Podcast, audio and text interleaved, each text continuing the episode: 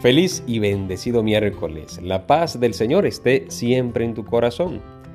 En la primera lectura de este día vamos a meditar segundo libro de los reyes. Y allí encontramos cómo el rey Josías hace o renueva la alianza con Dios cuando se da cuenta que el pueblo de Israel no había cumplido los mandamientos que se encontraban en un libro que habían encontrado. Por lo tanto, hoy podemos meditar o a la luz de esta primera lectura a pedirle perdón al Señor por nuestros pecados, por los pecados de la humanidad y también renovar nuestra alianza de, amor ante el Señor. En la segunda lectura, o mejor dicho, en el Evangelio, vamos a encontrar cómo el Señor nos invita a sanar nuestro corazón.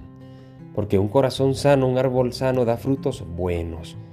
No nos centremos solo en nuestros actos, en las consecuencias, que serían los frutos, sino también vamos más allá, a, la raíz, para que el Señor sane de raíz toda nuestra vida, para que el Señor sane nuestro corazón. Hoy vamos a decirle, Señor, Señor, sana nuestro corazón, para poder dar frutos para ti, para tu gloria. Y en el Salmo vamos a encontrar varias antífonas que nos van a, seguir ayudando a caminar en santidad. Uno de ellos es Señor, inclina mi corazón a tus preceptos, que nuestro corazón se incline a Dios y esté cada día más cerca como lo está el corazón de la Inmaculada Virgen María.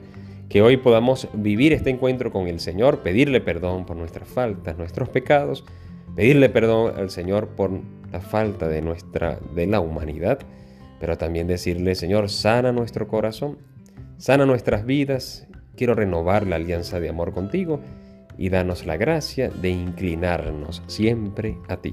Que Dios te bendiga y te guarde en el nombre del Padre y del Hijo y del Espíritu Santo. Amén. Recuerda, ora, ten fe y escucha que el Señor ya te está hablando.